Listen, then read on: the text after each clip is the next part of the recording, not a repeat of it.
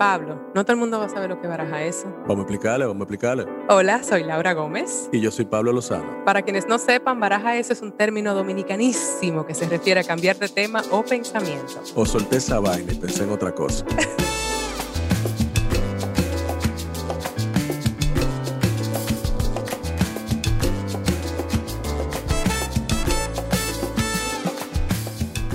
Saluditos caribeños. Hoy me encuentro finalmente con el Pablillo de regreso. El santo, yo soy el santo. Ok, para los que escuchan, Pablo tiene una máscara del santo que yo le traje de México. Claro. No la original, porque según me enteré es plateada. Yo le traje una azul con No, no, no, plateado. no. Lo que pasa es, mira, el santo, su máscara eh, del principio, de- originalmente era plateada. Ajá. Pero él tiene una versión en azul plateado, que es la Ajá. que yo tengo ahora mismo. ¿Y por qué? ¿Cuál es la necesidad de ponerte esa máscara No, aquí? no, no. Porque... Lo que pasa es, señores, miren, nosotros somos youtubers ahora, salimos en video, gracias a Guerra Films. Ajá. Y entonces yo me veo así al lado de Laura, que está toda buena moza, elegante, y yo parezco un- un- una tilapia desnutrida. Y yo digo, no, pero que no puede ser yo con este demacre, ¿tú entiendes? Pero Entonces, te- la, la máscara del santo me salvó. Ok, es como... Una el- vez más. Yo lo que tengo un poquito de pintalabio, yo te lo presto. No, no, no, está bien, gracias. Pablillo, ¿cómo estás? Mira, yo te extrañé mucho. Y yo también, yo La, también. la semana pasada, bueno, tú sabes, no lo has querido oír. Pa- señor Pablo, no, óyelo. Eh, me da trabajo. Yo le dije, oye, el, el Bueno, monólogo el tuyo, el tuyo sí, el tuyo yo lo voy a oír porque no salgo yo. Pero, señores, a mí me da trabajo escuchar mi voz. Y verme también en video me da, me da trabajo. Hazme el favor, ¿de verdad tú vas a hacer el show entero con esa máscara puesta al No, lado no, de me mí? lo voy a quitar, me lo voy a quitar. Ok, porque yo quiero como verte la cara y, y que hablemos un poquito de lo que ha sido tu experiencia. Tu público te extraña, cuéntales un poco de en qué andabas. Bueno, todas mis fanaticadas, Ajá. eh, ya me pueden ver la cara. Ajá. Mira qué, ¿Qué tal? bonito. Todos mis fanáticos, Di que una, di que una mi, mi gran multitud de, de fanáticos. No, no, mira, mira, mira, mira, por Dios. Ay, Dios, Pablo. Ejercítate Eso, al eso no puede ser. Tengo de que, tengo que ejercitarme. Ujú. No me puedo tirar a muerto. También, No. señores, eh, o sea, mi esposa se lo merece también. Una persona que se mantenga. Claro. Por Dios. Y tu cuerpo se lo merece. Claro, y yo me lo merezco. Es cierto. Resolución. Es cierto, me merezco el amor. Resolución. El autoamor. Resolución de año nuevo, ¿verdad? Entonces. Y amor en abundancia. Amor en abundancia. Señores, amor en abundancia. Qué Repitan bonito. este mantra si te estás sintiendo eh, fuera del lugar, si te estás sintiendo que te hace falta llenar ese espacio. eh, eh, te mereces el amor. Te mereces el amor. El amor en abundancia. Entonces yo he traído a un gurú en lugar Ey, de mi viste, compañero viste. de reposo. Volví, volví, mira. No, yo me lo he pasado trabajando, por eso no, no había podido venir al, al programa, porque eh, hemos tenido, tú sabes, también hacemos películas. ¿Ah, y las sí? películas son complejas. Sí. Y bueno, hemos estado en eso. Eh, Y nada. Y eso también nos une a nosotros porque tenemos un proyecto juntos para el año que viene. Y cuenta, bueno, yo justo mencionaba que, o te mencionaba a ti que este episodio de hoy iba a ser una despedida de año, una despedida de temporada. Señores, este es el final de, una, de la temporada 1 Wow. de Baraja Eso. Y tú puedes creer que este es el episodio número 30 Increíble. que estamos grabando. Y entonces cuando yo estaba como pe- pensando en mi cabeza cómo íbamos a retomar, cómo nos íbamos a despedir, precisamente tú no habiendo estado aquí en estos últimos episodios, se me ocurrió que qué bonito sería como hacer un recuento un poquito de las personas eh, que hemos tenido acá. Lindísimo. Y no sé, Pablo, yo, yo en el monólogo existencial que todavía tienes pendiente escuchar, Lo escucharé. Sí, y que te toca algo, ahí te toca algo a ti. Eh, hubo algo que, me resonó mucho. En el momento yo no estaba en mi cabeza, yo estaba muy como fuera de, de mí, pero luego, como cuando lo procesé, eh, es, tú sabes, lo, difícil que es crear, eh, lo que, no sé, la valentía que, amerita el, el simplemente crear por el hecho de crear. Y siempre uno tiene expectativas un poco, y ha sido el caso eh, mío con Baraja Eso en particular. Y sin embargo, muchos de los comentarios que recibí por el episodio, por el episodio con Wadi, con, por, eh, los, lo- los comentarios que vienen a- hacia ti, tu fanaticada, Todos mis fanáticos, mis Sí. millones de fanáticos. sí, una, una gran comunidad gay. Los que, quiero. Una comunidad gay que te, Mi comunidad gay. Sí, que te ama y tú los amas a ellos. Eh, yo la verdad es que mm, procesé mucho eso porque hubo personas y ha habido personas que me han dicho, tú sabes, con el hecho de que, te de que llegue a una audiencia, aunque sea pequeña, pero llega. Y, y yo de verdad estuve pensando mucho en eso porque hemos sido muy afortunados con las personas que hemos tenido acá. Yo me siento muy afortunada y agradecida de tenerte a, a ti de partner creativo. Tuvimos un conversado Claro. antes de entrar aquí a la sí, cabina, sí. señores, porque yo estoy lidiando todavía con mis emociones a flor de piel. Eso, tú siempre vas a estar en eso, Laura. Por eso eres actriz, directora, guionista y artista. Y Siempre tú, estarás lidiando con tus emociones. lidiando con mis emociones. Exactamente. Con el gurú Pablo Lozano. Pero, por ejemplo, tú no eres así, Pablillo. Tú eres una persona mucho más pragmática. Parece, parece que no soy así, pero lo que pasa es que yo he tenido que desarrollar un, un sistema de defensa, tú sabes. Para no eh, eh, devoronarme, ¿tú, tú entiendes, emocionalmente, pero yo soy igual de sensible. Lo que pasa es que, imagínate, o sea, y te iba a comentar un poco eso sobre la creación, o sea, tú estás hablando de una creación honesta que viene de eh, esa experiencia personal, ¿no? Que tú te atreves a compartir con, con, con las personas y por eso es que tú vives esos procesos tan intensos emocionales, porque es una vulnerabilidad real y por eso conecta con la gente. O sea, con la poca gente que nosotros conectamos es porque sienten que realmente estamos siendo honestos y estamos Sí. eh, mostrándonos tal cual somos. Y eso es muy difícil y muy poca gente lo hace realmente, tú sabes. Quizá en el mundo de los podcasts es más común. Por, e, por eso tú eres tan fan de los podcasts. Yo no conocía este mundo hasta que, que llegué a, a él por ti, tú sabes.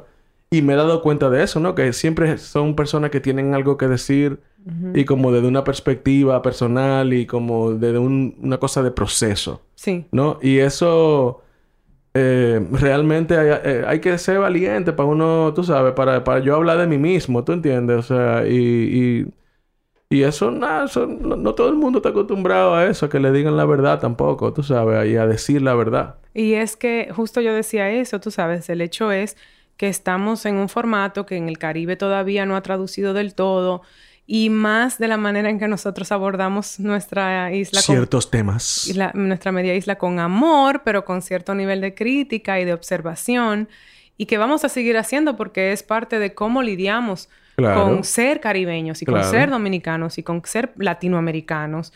Y es una, no sé, como esa búsqueda de, de- de- de seguir buscando la compasión y el amor hacia tu patria y, y entender sus fallos y sus raíces Sí, desde, torcidas. desde este privilegio que hemos tenido de, de- haber sido educados, Ujú. en una- tú sabes, de haber tenido una educación universitaria luego, de haber podido salir de este país, tener una perspectiva, eh, una comparativa, ¿no? Porque realmente nosotros venimos de un lugar eh, eh, privilegiado dentro del Caribe. Sí. Entonces, eso sí que nos permite tener una referencia, tú sabes. Y, y realmente también eh, yo he hecho conciencia de eso, ¿no? Como de- desde mi lugar de privilegio, eh, también un poco autoanalizarme como tú lo haces constantemente, que señores, Laura está constantemente también eh, autoanalizándose, mirando sus motivaciones.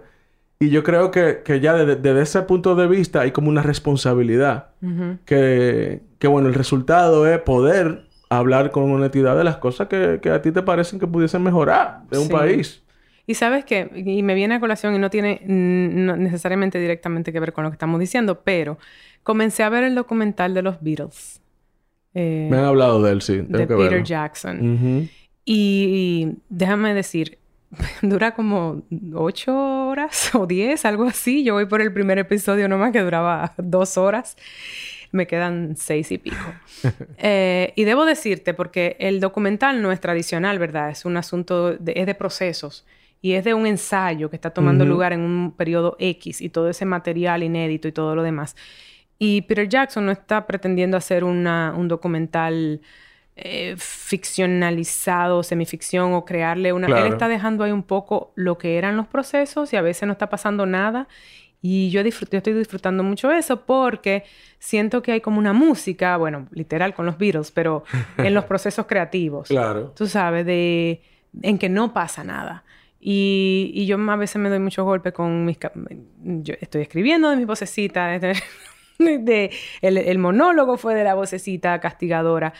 Y, y a los lugares a los que se va, y yo creo que es eso que tú dices, ¿no? De, mira, crear es una cosa fuerte, la verdad. Y, hay, y hay una visión. Tú sabes que nosotros tenemos un lenguaje cultural muy incrustado, que es este lenguaje norteamericano Sí. de narrativa, que todo el tiempo tiene que estar pasando algo y rápido. Sí. Porque el, el déficit de atención es tan fuerte que si no está pasando algo contundente todo el tiempo, eh, la gente va, va, va a desviar su atención hacia otra cosa.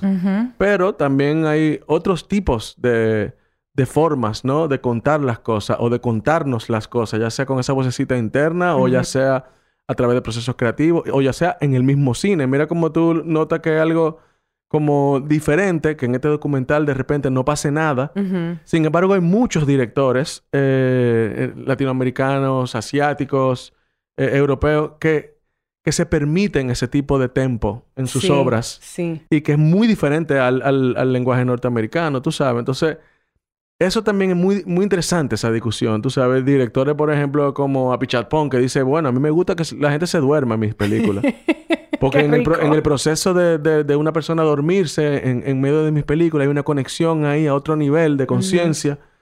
Y eso es muy interesante, tú Muy sabes. Y- Y, tú ves, y tú ves eh, el- la- las películas de él tienen un tempo y tienen una cosa como una cadencia que te va llevando como a un estado de ensoñación, tú sabes. Como el cine iraní, un poco. Claro, claro. Entonces, y no, no pasa nada, pero pasa tanto. Claro, en entonces esa- eso es también como que en esos momentos donde no pasa nada, Entre eh, yo tengo sí. un diálogo conmigo mismo. Ujú. Porque todo el tiempo hay un río interior de emociones, de pensamientos que va a ir. Entonces hay un diálogo más profundo con la obra también. O con la vida, en el caso de, de tratarse, digamos, de mi propia vida y no de una película. Como que a veces nosotros los cineastas vemos todo como una película, pero hay cosas que no, que son la vida. Pero Claro. nosotros la vivimos como una película. En fin, el caso es que no importa que no esté pasando nada.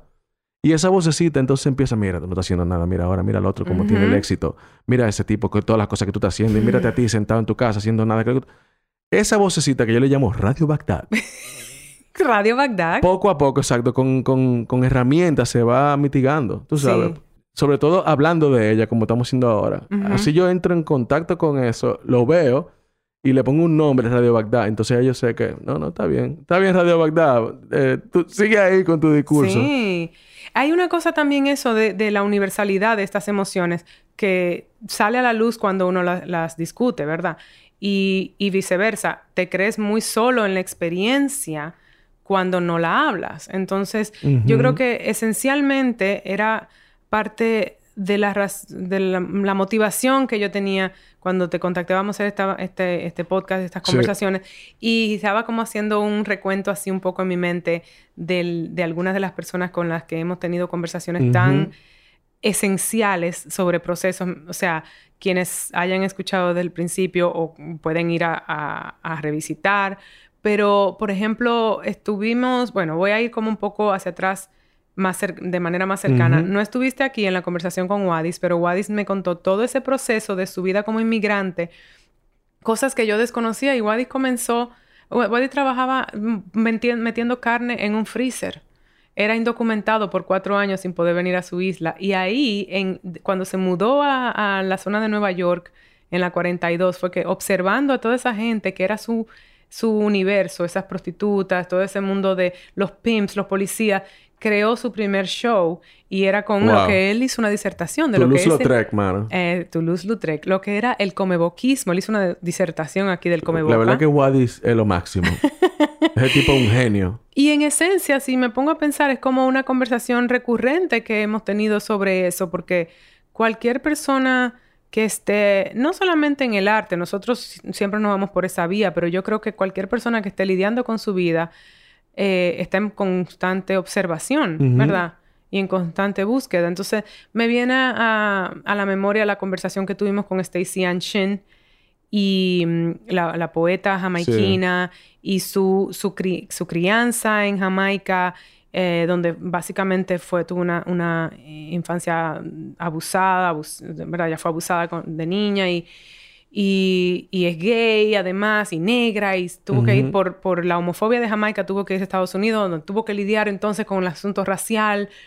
Y, y sin embargo, es una persona ahora que para mí es una, un ser iluminado, lidiando con sus Sí, sí, sí, claro. Con sus eh, oscuridades como todo el mundo. Ujú. Pero yo estoy de acuerdo contigo de que es un, un- un- Sí. una fuerza de la naturaleza, una fuerza creadora. Y estoy así como pensando, qué sé yo, Erika Morillo, que tuvo un episodio tan introspectivo, hablando de ser transparente, eh, tan honesto. Nue- Ujú. Nela Rojas, que vino aquí y nos contó. Ver a Nela ahora, por ejemplo, que estaba en los, en los Grammys recientemente, y, y todavía como que contándonos de esa versión de ella en, en Margarita. Eh, esa chamaquita que oía a Cristina Aguilera para Sí, claro, para practicar. es como, no sé, me, da, me dio como una idea así como mucho de proceso Claro. y de dónde estuvimos y a dónde vamos y dónde estamos. Y era como de las cosas que, que quería sacar a relucir. ¿Qué, qué recuerdas? ¿Recuerdas alguna O conversación? Cecilia. Ah, Cecilia Gentili. Para mí eso es lo máximo. Cecilia Lo máximo que yo, que yo he tenido como conversación es con Cecilia porque fue algo educativo para mí, que vengo de, de una realidad completamente distinta. Y yo creo que el valor que yo le cogí a este podcast viene de ahí, ¿no? Como de, de- de poder compartir con ese tipo de personas que, a la cual tú estabas expuesta en una ciudad como Nueva York, pero yo no, viviendo en, en- en un país caribeño como este, que como tú bien dices, el Caribe eh, está lleno de prejuicios y, y- y de, tú sabes, una cosa, una cultura machista, ¿tú entiendes? Y para mí hacer, poder hacer preguntas libremente y que ella se expresara de esa manera tan libre y tan chistosa. Sí, esa, esa O sea, experiencia tan trans, pero... divertida, tú sabes, hablándome de cosas tan fuertes, pero tú sabes, o sea, tú vas a ser drogadicta, puta y vas a morir joven. O sea, Eso. para mí eso fue una lección de vida y, Sí. y, y doy muchas gracias eh, por, por eso, ¿no? Como por esa oportunidad de, de hablar con, con, con personajes así. Y yo creo que, que sin un espacio como este, que es completamente libre de ningún interés económico, tú sabes, ni espiritual, Ajá. eh, yo creo que no, no se pudiera. Tú sabes, como que yo me voy a una estación de radio tradicional y quizás no se pudiera. Eh, No, exacto. También yo soy muy viejo, ya esa vaina no se usa, ya ahora el internet es algo como normal, pero para mí que vengo como de hacer radio en la época, tú sabes, Sí. había que tener mucho cuidado con lo que uno habla y con lo que uno calla, tú sabes. No, yo creo que todavía eso existe porque pre- precisamente y en la temporada 2 esperamos o vamos a Temporada tener dos, apoyo espérenlo. económico. Eh, es la razón por la que uno tiene que irse por una línea que vaya muy acorde con tu manera de pensar. Por ejemplo, yo no puedo ir con un producto que sea eh, homofóbico, por ejemplo, o, que yo sepa Ah, que ok, los dueños... Ahora, ahora los sponsors que delimitan esa cosa. Yo creo que sí, los sponsors te delimitan de qué se va a hablar y cómo, y uno tiene que tomar unas decisiones en base a encontrar, y es un, re- es un desafío, obviamente, eso, porque quieres ganancia económica, pero tener la, ah, la integridad de seguir y, y que sea en tus términos y no en términos de lo que te puedan censurar, porque no tiene sentido eh, realmente estos espacios con censura, no tienen absolutamente... No, claro, claro. Y- ¿Sabes quién me gustó también? Sinue. Si no es... Porque es, demasiado verdugo. Wow, sí. O sea, es un tipo que es un genio musical, tú sabes. Entonces ya a partir de ahí pude escuchar lo que hace y como irme... enter- O sea, para mí lo que me gusta de, este podcast es como conocer a los amigos tuyos y poder entonces como, tú sabes, buscar su obra, buscar lo que están haciendo, entender un poco eso. Y, son personas que van un poco en línea con nosotros, porque Sinue es una persona que, yo lo he dicho antes, eh, debería ser reconocido mundialmente y es un tipo que se conoce en espacios muy pequeños. Es un genio. Sinue Padilla hizo un Sí, él es un genio, él es un genio. Es un genio. Y es verdad que ese episodio fue... Era, era como... Hablando de, de introspección y hablando como de un poco de, de- Fue como un poco de terapia. Fue como un poco... Claro, claro. Nos fuimos por una tangente muy bonita. Pero la gente en realidad no se enteró quién era él de verdad como productor, tú sabes. Sí. Porque, nos, enter- porque nos, con- nos concentramos tanto en él como persona Sí. y como en su energía que él estaba en ese momento compartiendo. Que, Que... que es lo que es hermoso, porque a mí no, lo, lo que yo recuerdo más de esa historia fue la historia de su abuela Exacto. con el perrito y el pato, el pavo. Que sacaban a caminar y digo, pero es de música que íbamos a hablar, pero esto me, esa historia de él contar es cuando él era un niño y su relación con su abuela, siento que es precisamente lo que nutre su trabajo, Sí, claro. ¿verdad? Musical y busquen a, a Sinué Padilla y Sunza, de verdad que es un genio musical. Eh, él trabaja mucho con el tema de los fandangos, que es un género musical donde se, eh, es como una reunión de inmigrantes en espacios, hay en muchos, lo hacen en muchos países, pero él lo hace en Estados Unidos ahora. Y es enriquecedor.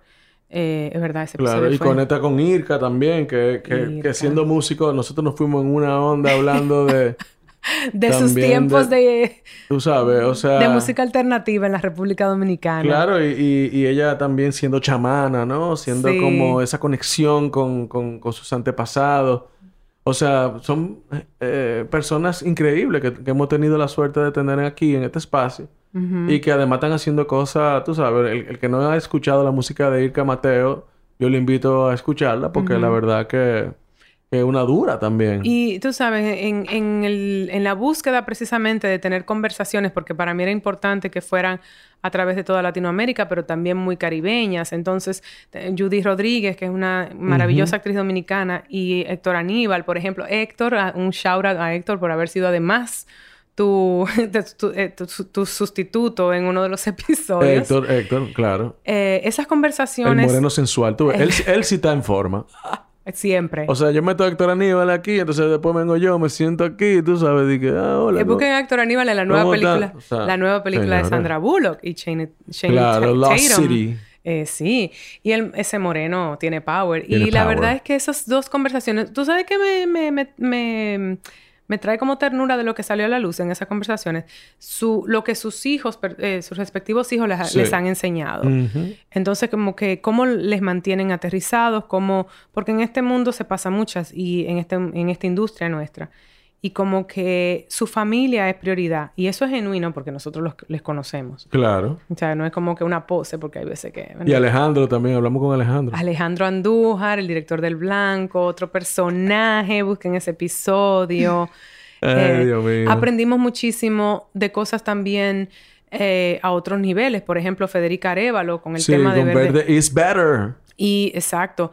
Y, y todo eso de, de comer sano realmente fue una, bueno, para mí fue un episodio sumamente relevante. Claro, claro. Y yo aprendí muchísimo. Yo no sabía que había tanta cosa buena. Que son, que son vegan. Yo asociaba vegan con, con comer eh, grama, tú sabes.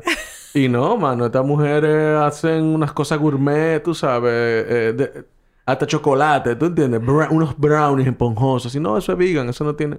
Yo me quedé como, wow, mano. O sea, Hablamos del tema del insomnio. Pablo, te puedo contar que yo estoy durmiendo como nunca. Increíble. Y no lo estoy diciendo, esto no es, yo- obviamente. ¿Cómo que ella se llama, la doctora? Ella se llama Marta, eh, Marta. Bolaños. Mortal. Y Marta realmente, además de que yo había hecho un trabajo de terapia cognitiva por mucho tiempo, fue ese episodio que fue una- un deseo mío de conversar del, del proceso que yo tuve con ella. Es que yo estoy de una pieza, yo estoy tan agradecida, yo me levanto tan agradecida nota, cada día. Yo no lo puedo expresar, o sea, es que, tú- bueno, tú lo sabes, estás, estás teniendo problemas con el sueño todavía. Yo siempre tengo problemas con el sueño, siempre. Bueno, Hola. Ok, pero yo pensaba que esa ya era mi identidad. O sea, yo duré años, yo tengo años con problemas del sueño, pero estos últimos tres años fueron de verdad muy debilitadores. Y el 2020 ni se diga, obviamente, pero para mí empezó en el 2019, después que acabó el show y aquellos cinco días ah, de los cuales no me quiero recordar, pero los recuerdo porque me dan una perspectiva de dónde me encuentro. Cinco días sin dormir. Yo pensaba... Es un buen título para una película. ¿Verdad que sí? Cinco días sin dormir. Eh, yo de verdad pensaba, eh, o me había mm, casado un poco con mi Sí, identidad. resignado. Sí, esa era como mi identidad. Soy insomne. Y ella me lo dijo en nuestra ult cuando me dio de alta. Ya no eres insomne. Y yo le dije, o sea, ¿cómo así? No, ya puedes ir quitándote esa etiqueta. Y de verdad ahora es que yo la estoy procesando y es verdad que me la quité. El otro día fue como lo dije en voz alta. No soy insomne ya. Sí, no. Yo a veces duermo bien y a veces duermo mal, pero yo no me considero insomnio. Ya. Lo que pasa es que para mí el 2020 fue muy fuerte, man. Sí. O sea, Yo ahora que estoy lidiando con el, el- el estrés postraumático eh, de, ese, de- gente. de ese año, y ahora que me estoy dando cuenta de la magnitud de, lo profundo que me ha tocado a mí, esa... Ah, bueno, Pablillo, tú cosa. tuviste una gran pérdida en esa situación que no, Sí, tuvo, no. no tuvo que ver con eso, pero en ese confinamiento es mucho, Sí, claro, muchas claro. emociones. Yo creo también que a nivel mundial todavía no estamos muy No, eh, conscientes de la magnitud de, de la... de- hay muchas veces que yo tengo conversaciones con amigas y amigos que me tienen que recordar, mira, acuérdate que estamos en medio de una pandemia. Pero claro, o sea, nosotros queremos exigirnos eh, un ritmo de vida. O sea, es como si la humanidad no hubiese aprendido nada de la pandemia. O sea, nosotros en la pandemia pudimos parar el mundo y no se acabó el mundo, ¿verdad? Pero sin embargo, nosotros queremos volver a una normalidad, entre comillas, que, que corresponde a esa realidad que ya pasó, porque ya el mundo jamás va a volver a No, ser no, igual. Sin embargo, queremos volver a ese ritmo, pero no podemos porque realmente eh, eh, estamos marcados por algo que, que, que nada, que ahora es que estamos comenzando a comprender qué fue lo que pasó. Y óyeme, ojalá hubiésemos aprendido que no hace falta eh, a- ir tan rápido y resolver las cosas tan rápido y, ta- y estar atosigándonos. Oye, y me lo, cosa- me lo estoy diciendo a mí, a mí mismo porque yo soy el primero que me Sí. pongo unas presiones que son completamente irracionales. Yo tuve una, una, no sé, un momento de epifanía también, porque lo hemos conversado mucho aquí, del tema de lo de la matriz, el tema de la, esta diseño social, yo creo que también minimizamos eso en combinación con la pandemia de los, de cómo nos afecta emocionalmente, de las presiones eh, sociales, de cómo eso a uno mm, realmente pudi- pudiendo disfrutar procesos en lugar de disfrutarlo, lo que tiene una presión de éxito y de que eso tiene que funcionar a un, a un ritmo y no estamos, como tú dices, en un espacio normal. Yo creo que yo nunca he disfrutado un proceso. Ay, Dios. Honestamente, o sea, yo, yo siempre estoy o pensando en cómo que va a ser el próximo, tú sabes, el, el próximo paso, o lamentándome que, que, "Mierda, que no debí de haber hecho esto, aquello. O sea, eh, son muy pocos los momentos de mi vida que yo te Sí. puedo decir de que estoy en el momento presente, wow, lo disfruto. O sea, no, eh, te lo digo a la franca, Sí. sobre todo profesionalmente. O sea, yo realmente te digo, son muy pocos los momentos que yo me siento y digo, wow, estoy disfrutando este proceso. Porque siempre tengo la, la, la loca ahí diciéndome, Radio Bagdad. exacto, Radio Bagdad, ahí como, tú sabes, Yo diciéndome tuve- cosas. Yo tuve esa, la verdad fue como una epifanía en ese monólogo de que esa era la causa, porque yo creo que yo disfruto un montón venir a grabar aquí. Y desde que me quito la presión de, del otro lado de este micrófono, quien esté escuchando, que, mm, la verdad, que, o sea, Sí, tú tienes razón. Ahí, yo por eso yo siempre sacaba un momentico en que tuviera mil vainas que hacer. Me gustaba venir aquí porque me sentía que era un momento donde yo iba a, a darme como ese mantenimiento interior. Y, Y sí lo disfruto, la verdad que sí. Eh, como, como yo no la tengo, la presión que tú tienes, a mí no me importa que no nos oigan. O sea, se lo digo a la franca. A mí, usted no quiere oír, no oye, sino a mí no me importa eso. él disfruta que el hecho Yo de estar disfruto, con- exacto. Yo disfruto da- estando aquí conversando con los panas de, de Guerra Films, con Laura, con la gente de Sonoro. O sea, que si usted quiere, usted no oye. Pero a mí, Pablo. Ok, No a mí sí, eso. a mí sí me importa. hagan lo que a ustedes les dé la gana. A mí sí me importa. Y de hecho, tú sabes, pero por, ¿sabes por qué? Porque hay conversaciones tan fascinantes que tenemos acá que yo quiero como... Yo quisiera que eso como compartirlo Claro, en no, masa, no, tú a mí me dan ganas de quitarme el cerebro y ponérselo al otro. De que, Sí, por favor. por favor, tú vive Pero- esto que yo viví. Pero imagínate que la gente, Hablando de un la gente siempre va a episodio... hacer lo que le da la gana. Hablando de un episodio que te puso, nos puso muy emocionales fue el de Thais Herrera. Ah, claro, imagínate. El alpinista y triatleta. Claro, triatleta, durísima, una ninja, pero encima como viviendo su proceso de duelo, ¿no? de Entonces, duelo con su, la- la- su marido que falleció y ella lo ve en todos los en todos sus paseos en la naturaleza No, a mí, todos a mí eso, viajes. eso me mató. A mí también. Realmente admirable Sí. y realmente valiente. Y, y eso, así yo quiero recordar a, mi, a, mis, a mis seres queridos. Eh, tú sabes, ella dice, no, es que yo no, mis memorias, yo trato de que sean las memorias felices. Sí. Yo no me voy a acordar de mi esposo ya cuando estaba ya eh, eh, en, su, en su recta final porque ese no era él. Ujú. Si y no, eso a mí me parece increíble. O sea, yo hablamos- aprendí tanto con ella, mano. hablamos de crear experiencias, de crear recuerdos. Crear recuerdos, sí. Eso, eso... Yo no sabía que... que... No lo había puesto en palabras. Ajá. Pero eso es algo que yo hago. Como invertir en eso, ¿no? En, que, en crear recuerdos. Para mí esa es la mejor inversión. Wow, sí. Alexis de Anda, que no... Eso fue un episodio. Alexis. Alexis, Mi amor platónico. escucha una cosa. Eh, Alexis dijo cuando tú hablabas, Pablo, yo no sabía, yo pienso que cuando tú terminas de hablar va a salir un requetón. Ah, y- claro. Sí, ella pensaba que era con Bad Bunny que ella Y, estaba hablando. y yo te... Es que yo me parezco a Bad Bunny un chingo. y luego yo tengo unos amigos eh, dominicanos que viven en Estados Unidos y me dijeron, Mierkina, yo no sabía cómo... yo tengo un amigo que no sabía cómo explicarme que cuando yo hablo, y entonces él me dijo, lo que le dijo Alexis a Pablo, eso es lo que Claro, yo... claro. Dije, no, yo pensaba que iba a empezar a sonar un reggaetón. Dije, como habla el dominicano, es que va a salir un requetón. Señores, por Dios, respeto. No, Alexis está parada. Alexis está parada, una verduga. Me encanta su sentido del humor. Sí. Eh, Su es una- podcast, El Viaje, que me Sí, inspira muchísimo. increíble. ¿Tú entiendes? Se atreve a, a, a ser como, como, tú sabes, original, como ella es. ¿Tú Sí. entiendes? Y hablar de su proceso también con honestidad. O sea que un honor también haber, También. haber conocido a esa jeva. Yo le dije que yo era su versión caribeña, ¿verdad? Y la, Sí, pero sí, sí. con todo, y lo- yo siento que ella tiene más, un poquito más de tu forma, de tu... Es que somos mexicanos los dos. Yo soy un mexicano honorario. Señores. Estoy tratando de No hacer mames, un recuento porque está Ilse Sala, Selenis Leiva que tuvimos. Esa Ah, Ilse Sala. Sí, con ambas. Con Ilse hablamos Durísima. precisamente, mira, otra que tuvo también esas inseguridades en su momento. Y tú la ves y Claro. dices, pero ¿y cómo? O sea, no, no, no. es que todos tenemos de una, Una manera u otra una super Y claro, Selene Sleiva, que habló de su, de su punto de vista, ¿no? Como latina también. Y, y cómo yo, yo digo con, la- con mi- mis actrices de, de- de esa generación de, de Selenis, de Lauren Vélez, de, bueno, Daphne Rubén Vega, ya tendremos más adelante en la temporada 2 y tal, que cómo ser actriz latina y no morir en el intento Exacto. en Hollywood. De verdad. Eh, lo sé porque lo, lo he vivido, lo sigo viviendo, pero además esa, esa generación de Selene y Selene en particular, que tiene una carrera, bueno, vamos, Increíble. increíble, pero también con muchos desafíos y con muchas de esas limitaciones que pone esa industria.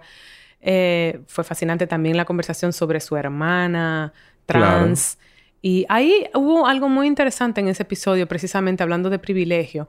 Y era cómo no es lo mismo ser una persona trans en el, en- de color que ser una persona trans, una blanca. Y conversábamos sobre eso, sobre eh, Caitlyn Jenner y esa portada. Sí, sí, sí. Y fue un episodio de verdad, esa, toda esa conversación Muy relacionada- educativo para mí. muy educativo para mí también en ese sentido, porque ella hablaba de su hermana trans en su Claro, en un contexto de familia caribeña, en Estados Unidos, tú sabes, sí. conservadora, latina. Es verdad, se dice latino en Estados Unidos porque ellos no agrupan a todo en una misma cosa. pero, pero sí, mano, yo no, no había caído en la cuenta de que de ese mundo. Sí. Porque realmente lo que a ti te venden es la parte glamurosa, como todo, ¿no? O sea, como que la maquinaria siempre trata como de estandarizar la cosa y mire, todo va por ahí. Y realmente no, o sea, ahí, imagínate, es que Incluso a mí, cuando me dicen, por ejemplo, en espacios internacionales, no, porque tú, hombre blanco, yo siempre eh, eh, traigo a, co- a colación que yo no soy blanco. Yo soy caribeño. Y entonces, por esa razón, yo tengo una mezcla de raza negra con, con indígena, con, con europea, ¿tú entiendes? Que me hace ser bulloso.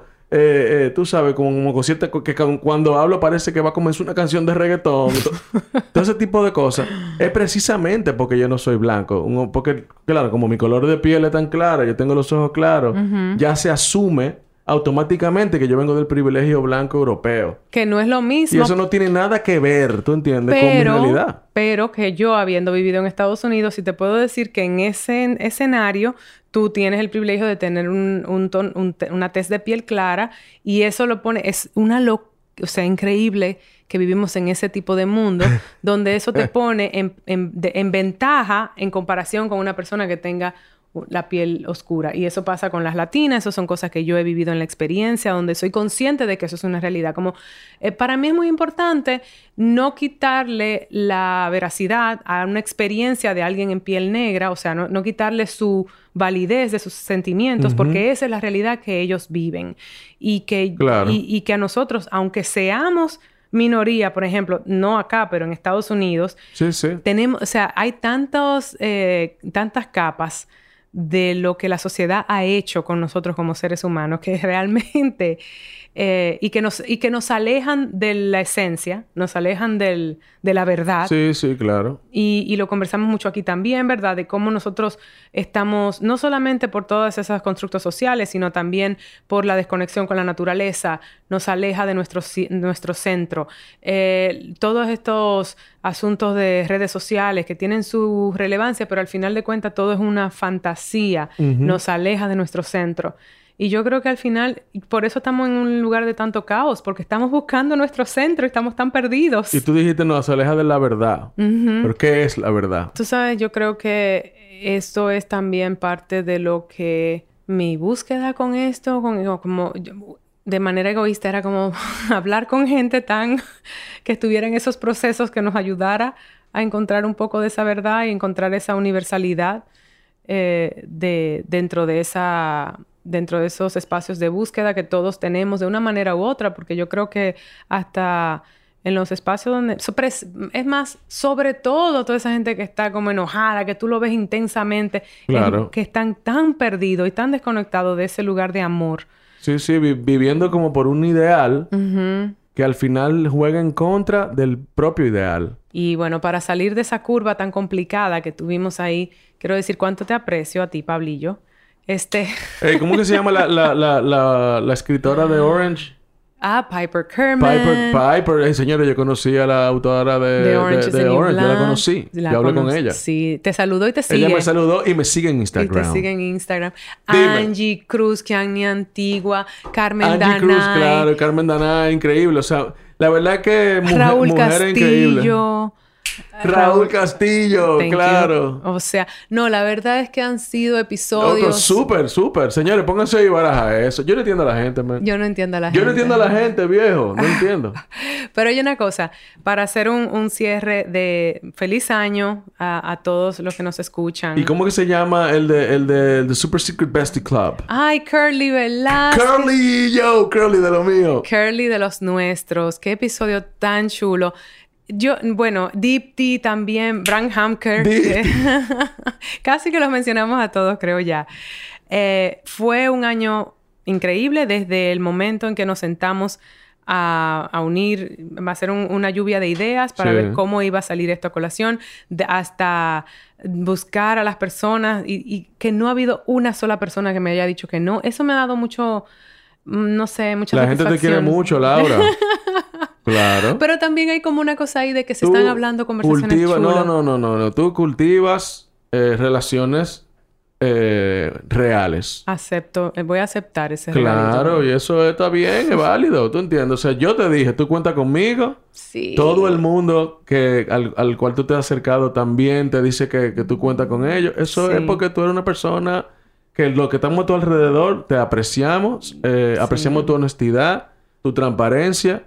Y para mí también ha sido un gran privilegio eh, ser parte de, este proyecto. Así que cuenta conmigo también. Qué lindo. La, semana pasada fue Denis Quiñones también, que es una gran amiga. Eso fue un choque de mano que me dio Pablo. Yo le pregunté a Pablo, porque Pablo ha tenido unas eh, semanas, meses muy intensos. Y el, primer, y el primer día que no pude hacer el episodio con él, me dio mucho miedito. Eh, y, pero salimos, salí airosa. Y vamos, el episodio de Wadi Jaque, que se los recomiendo enormemente. Eh, vayan a oír la disertación del comeboquismo. Y lo cierto es que eh, el, 2022 se revelará ante nosotros, se desenmascarará, desenmascarará. Vaya, que, se me ocurren a mí unos verbos. Se desenmascarará. Así. Como el santo. Como el santo. Y, vamos a ver qué pasa. Eh, Pablo tiene varios proyectos eh, en agenda y que lo estarán llevando fuera del país. Yo, yo también, pero estaremos haciendo lo mejor posible para traerle conversaciones súper interesantes, amenas, introspectivas, como hemos hecho hasta el momento. Eh, probablemente el Pablillo no esté en todas, Es pero, muy probable. pero no se va. A mi fanaticada, Siempre le haremos tranquilos. Sí, siempre le dejaremos su silla Regresaré. y se regresará. Él es, a él se le extraña cuando no está aquí. Yo lo extraño mucho. Aquí todo, todo el equipo de El gran equipo de, de Gran Baraja eso. La gran multitud de personas que están aquí. de Baraja eso. Tranquilos. Sí. Y gracias a todos ustedes por escucharnos, por darnos su apoyo en lo que ha sido un año de desafíos, pero también de, y, y- y de bajas, pero también de altas.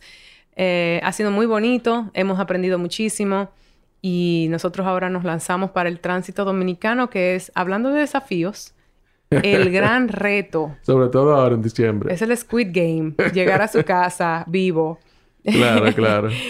Eh, Baraja eso, dice hasta pronto, feliz año y nos tomamos un break no solamente navideño, sino entre temporadas. Así que tienen tiempo para ir a escuchar todos los episodios que estuvimos mencionando acá y mm, ponerse al día. Y no se olviden de que nos pueden seguir en Baraja Eso Podcast en Instagram, pero además que su apoyo en, con los comentarios en Apple Podcast es bienvenido porque ayuda a otras personas a, a encontrar el podcast. Gracias, Pablillo, por tu apoyo de siempre. Gracias, Laura, por invitarme. Y los quiero mucho, señores. Oigan el podcast de Por Dios, que está perísimo. Les queremos.